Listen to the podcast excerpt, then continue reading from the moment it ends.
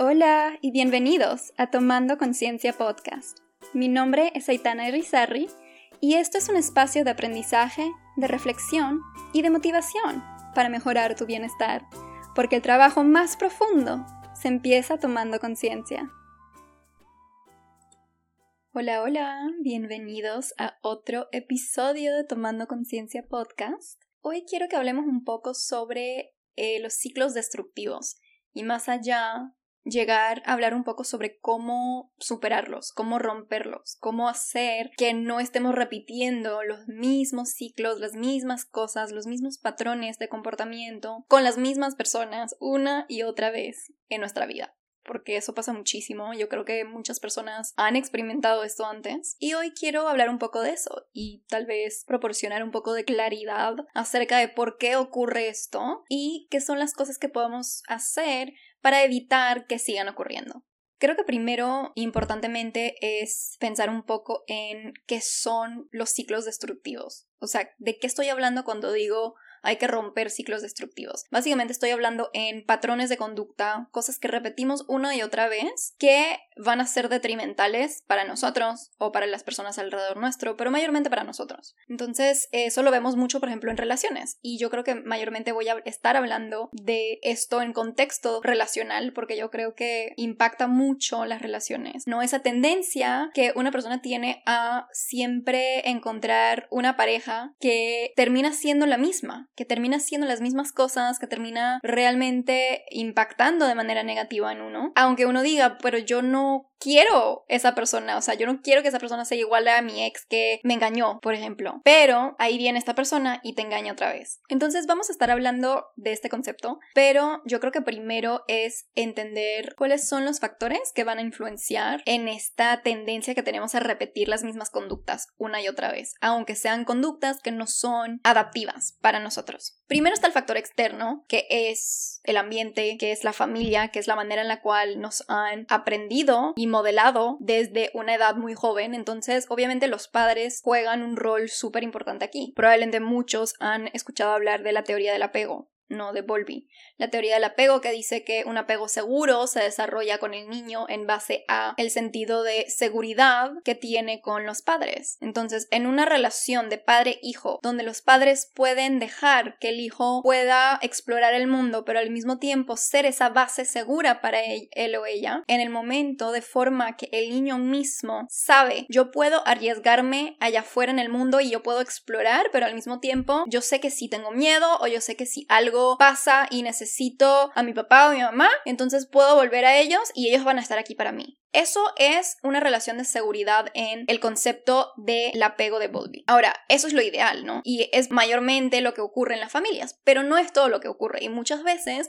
desafortunadamente, hay diferentes estilos de apego que van a ser detrimentales para el hijo o la hija. Entonces, eh, cuando estamos hablando de apego ambivalente, por ejemplo, en el cual los padres enseñan señales muy diferentes al hijo. Entonces, el hijo ya no sabe si puede ir hacia los padres, ya no sabe que ese padre o esa madre es una base segura. Y al mismo tiempo tiene esa inseguridad de, bueno, no sé si me quiere o no me quiere, ¿verdad? Esa ambivalencia en el hecho de que los padres van a reaccionar de formas tan distintas, de maneras tan inesperadas para el hijo, que eso va a marcar de forma importante, ya que esa persona, ese niño en el momento no va a saber qué esperar de sus padres. Y eso va a crear un estado constante de el mecanismo biológico de lucha o escape, porque la relación, la manera en la cual han proporcionado la atención o el apego en el momento fue sumamente diferente de un momento al otro. Eso es lo que llamamos el apego ambivalente. Y también está el apego inseguro, en el cual, desafortunadamente, aquí otra vez, el apego entre el padre y el hijo no fue para nada seguro. No hay esa base donde el hijo puede decir, bueno, yo puedo regresar y sentirme bien porque yo sé que estoy a salvo. Eso ocurre mucho en familias donde existe abuso, donde no hay esa comunicación tan abierta, donde tal vez hay un abuso más psicológico, más verbal, y donde el niño o la niña aprende que no es suficientemente bueno o que es menos que y otras cosas dentro de las cuales cae también eh, comportamientos agresivos, ¿verdad? Uno aprende de su entorno, uno aprende de su ambiente, uno aprende de su niñez. Entonces, si yo crecí en un ambiente sumamente abusivo en cualquier sentido de la palabra, eventualmente yo voy a aprender que así es la vida. Eso es mi normal, porque yo he crecido así. Pero cuando yo crezco en una familia segura, donde me siento amado, donde no hay esos problemas, yo voy a aprender que el mundo es así. Eso es mi normal. Entonces, estas cosas, estos aprendizajes que uno tiene desde la infancia son la base para mucho de lo que hacemos, la manera en la cual nos comportamos hoy en día y también de nuestros pensamientos, de nuestras creencias. Y eso también quiero hablar un poco de eso más adelante. Pero el punto aquí que quiero enfatizar es que la familia, nuestro ambiente, tiene un impacto en quienes somos hoy, tiene un impacto en la manera en la cual nos relacionamos con otras personas. Y eso hay que notarlo. Ahora, eso no es toda la historia. No es que los factores externos es lo único que existe y bueno, ya no puedo hacer nada al respecto. No es así. Hay que también entender que tenemos una responsabilidad hacia nosotros mismos para reconocer que una de las variables en ese ciclo destructivo que estamos repitiendo somos nosotros, porque el cambio empieza y termina con nosotros. Por ejemplo, si yo crecí en un ambiente abusivo cuando yo era niño, yo no podía controlar eso, solamente era un niño. Pero hoy en día yo de adulto sí puedo controlar lo que me pasa. Entonces hay que reconocer que en el día de hoy, en el presente, en la manera en la cual vivimos hoy en día, hay la mitad o más de la responsabilidad que cae en nosotros. Entonces, esa responsabilidad que implica? Implica, primero que todo, entender que parte del problema nace de nuestra conducta que parte del problema también nace de nuestras creencias, muchas veces esas creencias limitantes que son inconscientes, que van a dirigir la manera en la cual vemos el mundo y el mundo nos ve. Y eso es súper importante, porque muchas veces las personas dicen, bueno, me estoy comportando de esta manera, Solamente necesito cambiar la manera en la cual yo me comporto y listo, las cosas van a cambiar. Pero esto es un modo de ver la vida sumamente superficial. Y yo les estoy hablando de un cambio que va mucho más allá. No es superficial, no se trata en el fondo de lo que ves por encima, sino de lo que está ocurriendo internamente en ti cambios superficiales van a generar resultados superficiales. Pero cuando uno realmente se inmersa y se toma el tiempo de entender qué está pasando adentro de uno, que está impactando el comportamiento externo que uno ve, que está en la superficie, entonces ahí el cambio realmente nace. Porque si yo intento cambiar mi conducta, pero que adentro soy idéntica y no he cambiado nada ni no me he dado cuenta de nada, pues esa conducta tal vez la puedo cambiar una semana, dos semanas, pero eventualmente yo voy a regresar a mi conducta anterior. ¿Por qué? Porque en el fondo yo no he cambiado nada. Yo solamente he cambiado la superficie. Y eso es algo temporal. Entonces, una de las cosas más importantes que quiero resaltar cuando digo todo esto es que romper ciclos destructivos empieza con nosotros. ¿En qué sentido? En el sentido de que hay que reconocer, ok, cuáles son los factores externos que tal vez me han influenciado. ¿Cómo fue mi relación de apego con mi familia, con mis papás, con quien sea que me vio crecer, con quien sea que influenció en mi infancia? Y la otra parte es poder decir, ok, ahora yo de adulto probablemente tengo muchas cosas internas, muchas reacciones, muchas ideas, muchos pensamientos que van a estar relacionados a esos aprendizajes de la niñez. Y es cierto, esa conexión sigue ahí. Ese ambiente de la infancia, esos apegos, van a trasladarse al modo de comportarse del adulto. Pero todo eso es un aprendizaje. ¿Qué quiere decir eso? Que no está escrito en piedra, porque un aprendizaje se puede desaprender. Mismos principios que la teoría del condicionamiento de Pavlov con los perros, la campanita y la salivación. Yo creo que eso es algo sumamente conocido que no tengo que explicar, pero el punto es que no somos causas perdidas en las cuales, bueno, aprendí a comportarme de esta manera, y sentirme de esta manera cuando era chiquito, entonces ya no puedo hacer nada al respecto. Afortunadamente, podemos hacer algo al respecto. Y ahí es donde entra la responsabilidad personal que tenemos para, uno, tomar conciencia de lo que está pasando internamente y externamente. Y dos, trabajar para cambiarlo. ¿Y desde dónde vamos a trabajar eso? Desde lo inconsciente, desde las tendencias internas, las creencias que tenemos sobre nosotros y sobre el mundo. Porque muchas veces, y especialmente después de vivir en ese ciclo por años de vida, nos quedamos estancados en lo que es básicamente una profecía autocumplida. Porque tenemos ese pensamiento de yo no puedo. Y luego le sigue la conducta de no lo voy a hacer. Porque no puedo, entonces no lo voy a hacer. Entonces, ¿qué pasa? Que si yo no puedo y yo no hago, yo me voy a quedar exactamente igual, haciendo exactamente lo mismo. Y eso que tanto quiero evitar va a terminar siendo lo que soy. No es el potencial, No es que así era desde un principio, pero es lo que yo terminé siendo por las creencias que yo tengo. Entonces, eso es básicamente la profecía autocumplida de no soy lo suficientemente bueno, por ejemplo, una creencia, y luego convertirte en una persona que no es suficientemente buena. No porque no lo eres, sino porque crees que no lo eres. Entonces, ¿qué pasa? Que porque esto viene de nuestras creencias internas, sumamente inconsciente la mayoría del tiempo, hay que identificar cuáles son esas creencias y hay que reestructurar la forma en la cual pensamos. Hay que reestructurar lo que uno se cree capaz de hacer o lo que uno se cree merecedor de o lo que sea que sea tu creencia limitante. La reestructuración cognitiva es algo del cual hablo mucho en, de hecho, un taller que voy a lanzar pronto que se llama Domina tu ansiedad. Si te metes a mi sitio web vas a poder encontrar más información al respecto pronto y en mi Instagram también hablo de eso y doy información y updates acerca de este programa, este taller que básicamente es un taller de dos días donde vamos a aprender a identificar, controlar, disminuir nuestra ansiedad y mucho de eso es en base a la reestructuración cognitiva. Pero para eso necesitas saber identificar cuáles son tus creencias y eso es algo que trabajamos también ahí mucho. El punto es que no puede haber cambio sin haber conciencia.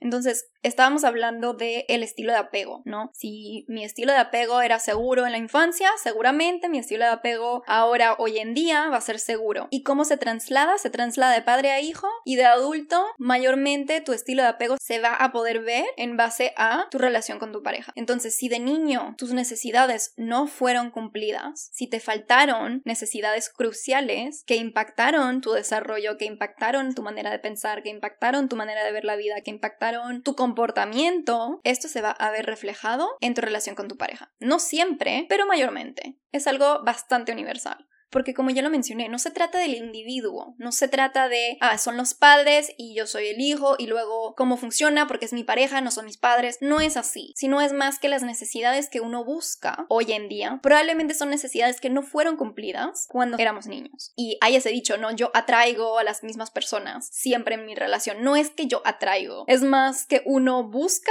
de manera inconsciente características en una persona que necesitamos. Entonces, cuando no tuvimos algo que necesitábamos, de niños, otra vez, cuando nuestras necesidades no son llenadas de niños, terminamos buscando la manera de llenarlas a través de la vida. Entonces, al enamorarnos, vamos a idealizar a la otra persona y vamos a poner en él o en ella todo lo que creemos que nos falta o que nos sobra. Entonces, vamos a hacer una proyección idealizada de nosotros mismos. Atraímos parejas que reflejan las necesidades que necesitamos llenar en nosotros. Y cuando digo atraímos, otra vez quiero decir que estamos nosotros buscándolas de manera inconsciente. Entonces, no es que yo quiero buscar a alguien que me va a engañar o yo quiero buscar a alguien que no está emocionalmente dispuesto a estar en una relación. Sin embargo, internamente, inconscientemente, es lo que estoy haciendo. Entonces, por ejemplo, muchas veces una persona que siente que no es capaz de ser amada va a atraer o va a buscar inconscientemente personas que eventualmente la van a abandonar o que en el presente no están emocionalmente dispuestas a tener una relación porque no tienen la inteligencia emocional necesaria para estar en una relación y necesitan estar solos, pero uno va a encontrar esas personas y se va a ver atraída hacia ello, porque se ve uno un reflejo de nosotros mismos y de lo que necesitamos, porque son cosas que necesitamos llenar en nosotros. Hay ese, ese estereotipo de el salvador. El, el punto es que esa persona que es el salvador va a encontrar a estas otras personas que necesitan o que ella o él cree que necesitan ser salvadas y entonces va a hacerle su misión intentar salvarlos, porque esa es la necesidad que ellos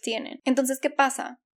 Que si tú eres una de esas personas, ¿no? Con ese problema de yo siempre atraigo a las mismas personas o siempre busco inconscientemente, eh, me estoy yo misma corrigiendo, pero eso es como un buen ejercicio para ustedes también. Cada vez que piensen yo atraigo, no, tú no atraes, tú buscas inconscientemente. Eventualmente tú vas a buscar conscientemente cuando hagas ese trabajo de introspección y de realmente entender, ok, ¿qué es lo que me lleva a comportarme de esta manera o actuar de esta manera o buscar lo que estoy buscando, ¿no? Pero si ese es el caso para ti, si tú eres una de esas personas, si tú sientes que estás estancado en ese ciclo destructivo de relaciones. Y cuando hablo de relaciones, ahorita estoy exclusivamente hablando de relaciones amorosas, pero no tiene que ser eso para nada. No es que ese estilo de apego solamente se va a pegar con gente que estoy interesada en románticamente. También estoy hablando de amigos, también estoy hablando de familia, o sea, estoy hablando de cualquier relación interpersonal. Cuando uno se ve en ese momento donde dice, sabes que sí, yo soy una persona que tiende a repetir ciclos que no son buenos para mí, no me hacen sentir bien. Entonces hay que preguntarse, identificar esas relaciones, ¿no? Esas relaciones amorosas, esas relaciones de amistad, esas relaciones con familiares. Uno las identifica y se pregunta, ¿cómo me hizo sentir esa relación? ¿O cómo me hace sentir esa relación? Para cada una de las relaciones que tenemos. Si yo tengo cinco exnovios, yo voy a decir, bueno, ¿cómo me hizo sentir este y este y este? Y si yo me doy cuenta, porque mayormente cuando estamos en un ciclo destructivo nos damos cuenta que sentimos la misma emoción, voy a decir negativo, pero ustedes saben que no me gusta la palabra, pero para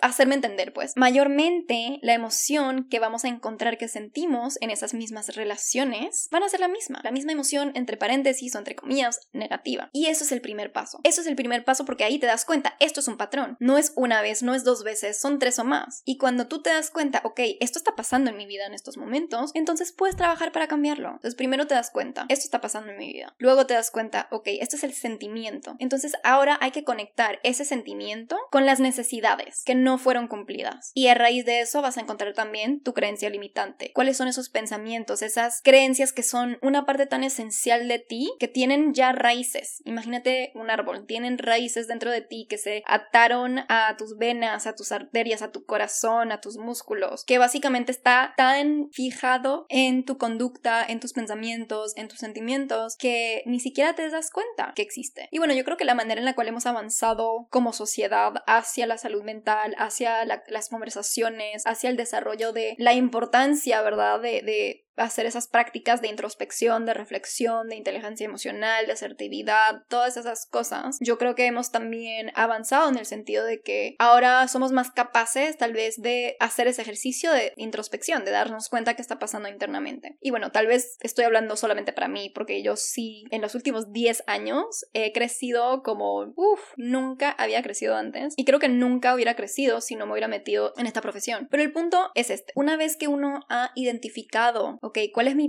patrón de apego? Luego ha identificado si ese patrón de apego se relaciona hoy en día con sus relaciones interpersonales. Luego identificado cómo yo me siento en esas relaciones, cuál es ese sentimiento que yo estoy repitiendo una y otra vez, cuáles son esas cosas que yo estoy buscando una y otra vez y conectado a la creencia interna que dice yo no soy lo suficientemente buena, yo no soy merecedor de lo que tengo, yo soy una mala persona, X, X creencia limitante no importa cuál es. O sea, hay miles de creencias allá afuera. ¿Cuál es la tuya? ¿Cuál es la que realmente impulsa todo? Tus acciones, tus pensamientos, tus sentimientos, todo. Yo creo que eventualmente les haré un episodio sobre creencias limitantes y más específicamente sobre la manera en la cual podemos identificarlos, porque no es necesariamente fácil. De hecho, no es nada fácil. Pero, eh, como les digo, es, es un trabajo y todo empieza con reflexión, ¿ok? Todo empieza con reflexión. Entonces, eso es lo mínimo. Lo mínimo que uno tiene que hacer es tomar conciencia un poquito de lo que está pasando. Conocerse. Básicamente estoy hablando de conocerse, porque cuando hablamos de conocernos no hablo de lo superficial, otra vez estoy hablando internamente, realmente conocerse, tomar el tiempo de sentarse con nosotros mismos, con nuestros propios pensamientos que a menudo muchas personas solamente evaden y conectar con quienes somos. Pero realmente, honestamente, ¿verdad? No es con la persona que queremos enseñarle al mundo, queremos enseñarle a otras personas, etc. No, no, no. Conectar con nosotros mismos, con nuestros miedos, con las cosas que no nos gustan de nosotros, con las cosas que sí o sea, ser sumamente honestos y vulnerables con nosotros mismos, porque a veces ni eso es fácil. Entonces, todo ese trabajo es sumamente importante. Y si seguimos hablando en términos de relaciones amorosas, una persona termina con su novio, con su novia, y tantas veces yo veo que de una, de un día para el otro, de un mes para el otro, empiezan otra relación. Y eso es lo peor que uno puede hacer. Yo acabo de terminar una relación y me voy a meter en otra, pero yo no me he dado ni el tiempo para reflexionar sobre lo que me gustó, lo que no me gustó, lo que aprendí,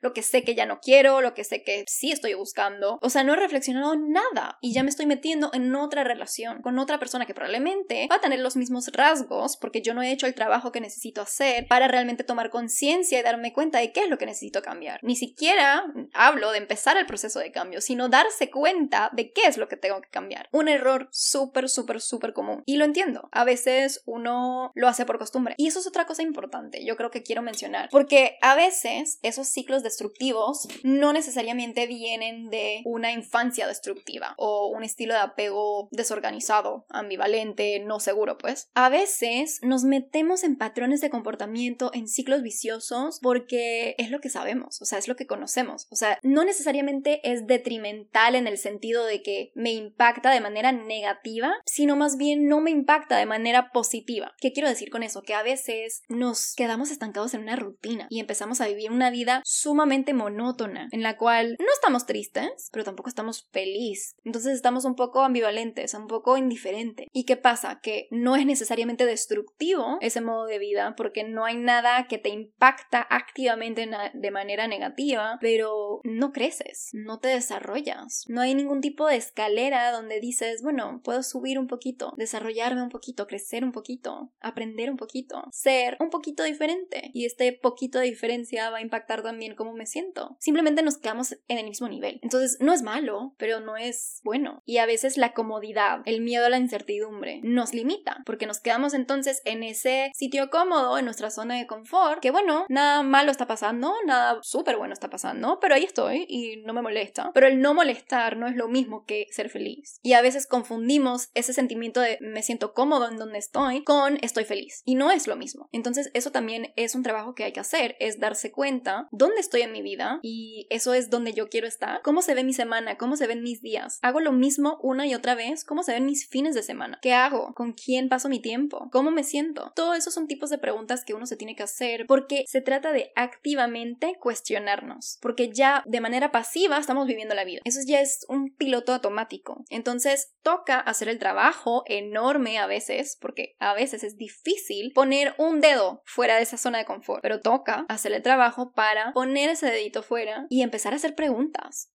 empezar a hacer preguntas que importan, que nos van a hacer reaccionar, que nos van a hacer reflexionar y decir, ¿sabes qué? Yo no sé, ¿será que estoy feliz? ¿Será que en este momento tengo esa sensación que yo digo, vale la pena lo que estoy haciendo? Por ejemplo, cuestionarnos de esa manera. Yo creo que a veces el miedo le vence a todo, a veces el miedo dirige demasiado lo que hacemos, a veces el miedo impide tantas cosas, impide realmente llegar a la vida que queremos. Y no solamente estoy hablando de cosas materiales, estoy hablando de internamente cómo nos sentimos, de externamente cómo nos relacionamos. Porque a veces cambiar y hacer ese esfuerzo de cambiar es salir de esa zona de confort y es inseguridad. Pero a veces lo más peligroso que podemos hacer es permanecer en esa zona de confort. Y a menudo pienso que las personas permanecen ahí también porque hay un componente a veces de no me siento lo suficientemente poderosa o poderoso o bueno o buena o sabio o sabia para hacer eso, para salirme, para experimentar, para entregarme a esa incomodidad, a esa incertidumbre. Pero algo que quiero comunicarles también a través de este episodio es que eres mucho, mucho más poderoso de lo que crees. Y hay una vocecita dentro de ti que te está diciendo eso, pero a veces esa vocecita está completamente aplastada por otras voces más grandes, más fuertes, que te están diciendo muchas cosas que tal vez no son ciertas, muchas cosas que eventualmente crean ruido de tal manera que no puedes ni percibir esa vocecita que te dice, sí, dale, tú puedes, pero sí puedes, si eres más poderoso de lo que crees. Y yo creo que eso es algo que uno tiene que recordarse también de, porque uno tiende a perder eso de vista. Y ahí empieza la gratitud, ¿no? Yo creo que poder cambiar implica poder conocerse y también implica poder conocer no solamente las cosas que uno tiene que mejorar, pero también reconocer las cosas que uno es, las cosas que uno sabe hacer bien, las fortalezas, las cualidades, las habilidades. Todo eso es sumamente importante. Todo eso juega un rol en nuestra autoestima también. Y si nosotros no nos vemos de buena manera, si nosotros no pensamos que podemos, no lo vamos a hacer, ¿ok? Todo empieza con nosotros, todo empieza con la confianza que tenemos en nosotros y en nuestras habilidades para poder lograr lo que queremos lograr. Entonces, si no existe la motivación de crear cambio, de romper ese ciclo, la conducta no va a llegar, porque la motivación no está ahí. La motivación es clave en esos momentos. ¿Y qué ayuda a la motivación? El creer, el creer que yo sí puedo, el saber que yo me lanzo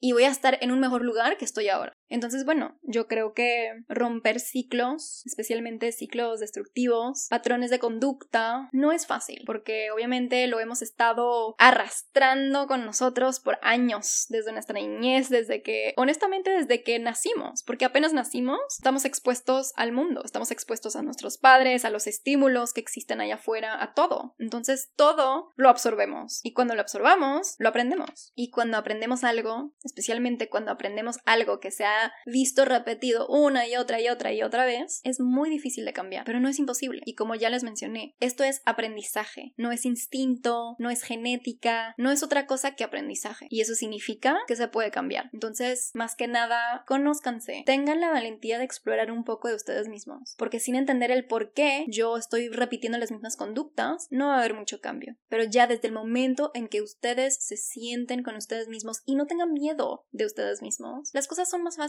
Y yo creo que siempre da un poco de alivio. Finalmente decir, entiendo por qué me siento así. O decir, me estoy dando cuenta que ese pensamiento no es realidad. Pero me estoy dando cuenta en estos momentos que apareció en mi cabeza y me hizo sentir de tal manera. Qué poderoso, qué poderoso esas realizaciones. Pero eso solamente viene con la práctica, viene con realmente el esfuerzo de buscar esas respuestas y no esperar a que esas respuestas vengan a uno. Entonces con eso quiero cerrar este episodio. Hablé de los ciclos destructivos, yo creo que más allá también relaciones interpersonales, estilos de apego, infancia, aprendizaje, o sea, todo eso realmente forma parte del mismo tema, porque todo eso son facetas de algo que necesitamos entender para realmente saber cómo vamos a crear los cambios que queremos crear para romper esos ciclos. Entonces el ciclo es tomar conciencia, identificar, conectar, reestructurar y cambiar. Y tú puedes hacerlo. Así que con eso, ahora sí, terminamos este episodio. Espero que les haya gustado. Estoy intentando un poco nuevo formato donde estoy como hablando más informalmente, más como una conversación. No sé qué les parece, pero coméntenme en Instagram, coméntenme por aquí, como quieran. Ustedes ya saben, ya se los voy a dar de todas maneras, pero me pueden encontrar en mi sitio web tomandoconciencia.com, me pueden encontrar en Instagram como conciencia-aei o también me pueden en mi email o no encontrarme, pero mandarme un correo a ei@tomandoconciencia.com. Gracias a todos por escuchar, gracias por estar aquí y nos vemos en el próximo episodio.